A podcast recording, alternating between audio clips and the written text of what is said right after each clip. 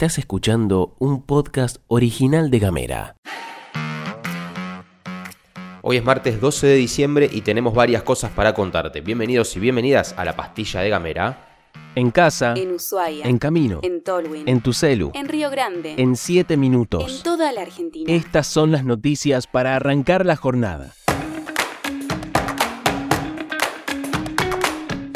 Muy buenos días, ¿qué tal? ¿Cómo estás? Primero que nada quiero agradecer por todos los mensajitos de buena onda que hemos recibido en la jornada de ayer que no pudimos hacer la pastilla por cuestiones de salud. Todavía están los resabios de un resfrío fuerte, fuerte, fuerte, pero aquí estamos para contarte las noticias. Arrancamos con lo nacional porque el ministro de Economía Luis Caputo anunciará hoy desde las 17 horas a través de un mensaje grabado un conjunto de medidas centradas en la búsqueda de lo que el gobierno llama equilibrio fiscal y reducción de la inflación. Se espera un recorte significativo del gasto en la administración pública y en sectores subsidiados por el Tesoro Nacional. Paralelamente se prevé el anuncio del reemplazo de Miguel Pese en la presidencia del Banco Central, quien será Santiago Bausili, colaborador cercano de Caputo. Mientras tanto, en la conferencia de prensa que brindó esta mañana, el vocero presidencial Manuel Adorni confirmó que hubo una reducción de 18 a 9 ministerios, de 106 a 54 secretarías y de 182 a 140 subsecretarías. Agregó que se hará una revisión de todos los contratos de los trabajadores estatales del último año, anunciando sanciones para los funcionarios que no entreguen la información requerida. Además, Adorni confirmó que por un año se suspenderá la pauta oficial a los medios de comunicación. Nos venimos para la provincia de Tierra del Fuego porque esta semana marcó el comienzo de los nuevos mandatos para las autoridades fueguinas electas en mayo de este año. Daniel Harrington inició su segundo mandato como intendente de Tolwyn, asumiendo ayer, lunes 11, en un acto de jura en el Polideportivo Ezequiel Rivero. Para este jueves 14, Martín Pérez, intendente de Río Grande, renovará su mandato en una ceremonia que también incluirá a los nuevos concejales la ciudad, mientras que el viernes 15, Woto, intendente de Ushuaia, jurará por su tercer mandato en el gimnasio Cochocho Vargas junto con los concejales de la ciudad capital. Finalmente, Gustavo Melella, reelecto gobernador de Tierra del Fuego, asumirá el domingo 17 en el Colegio Don Bosco de Río Grande, marcando la primera vez en la historia que un gobernador asume en la ciudad de Río Grande. El evento va a incluir, obviamente, la asunción de los 15 legisladores provinciales. Hay una fuerte expectativa en torno a cómo van a encarar este nuevo ciclo de gestión los ejecutivos, ya que, como te contábamos antes, desde el gobierno nacional se prevé un fuerte ajuste. Hablábamos, por ejemplo, del Tesoro Nacional. Bueno, una de las grandes fuentes de financiación de las provincias, además de la coparticipación que está definida por ley, son los aportes del Tesoro Nacional que son discrecionales. Otras son los fondos, los distintos fondos que va alargando el gobierno nacional, para los que muchos son asignados para la obra pública. Bueno, ¿qué pasará con las obras en la provincia de Tierra del Fuego que tienen que hacerse con fondos nacionales? La expectativa está en ver cómo encaran esto los ejecutivos de la provincia y por lo pronto qué es lo que dicen al respecto en sus discursos inaugurales. Es verdad, por un lado sabes que te va a hacer pelota el ajuste nacional, pero por otro lado es lo que eligió el 55% de la población. Bueno, es interesante ver cuál es el perfil que deciden tomar los cuatro ejecutivos que tienen que gobernar hasta el 2027.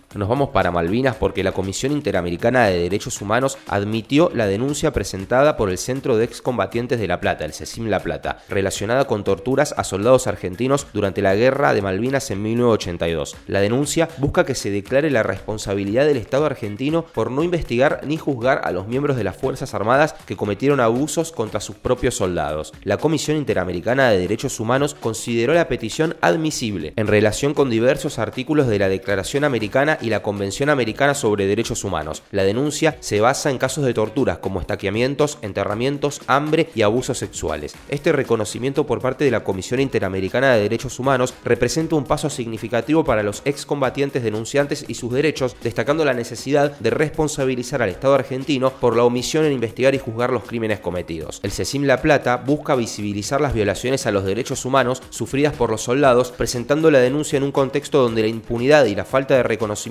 a las víctimas es persistente. La resolución de la comisión entonces subraya la importancia de abordar los hechos ocurridos durante la guerra y destaca la relevancia de la justicia internacional en caso de violaciones a los derechos humanos.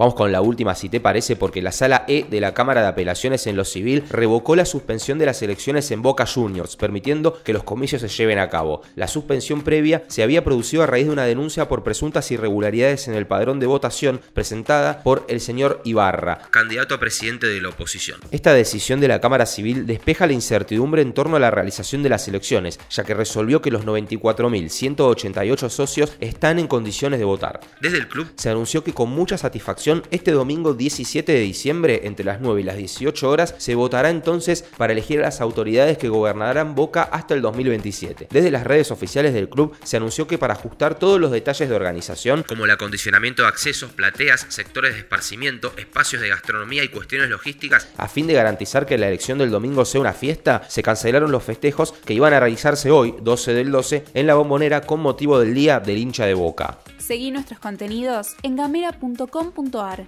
Llegamos al final de la pastilla de Gamera, te agradecemos por habernos acompañado hasta acá. Este podcast fue producido por Mica Maldonado, editado por Julián Melone y conducido por Gastón Lodos. Obviamente, escuchado por vos. Gracias por formar parte de esta comunidad, gracias por los mensajitos que nos mandás cada mañana y si te parece nos reencontramos mañana. Gracias.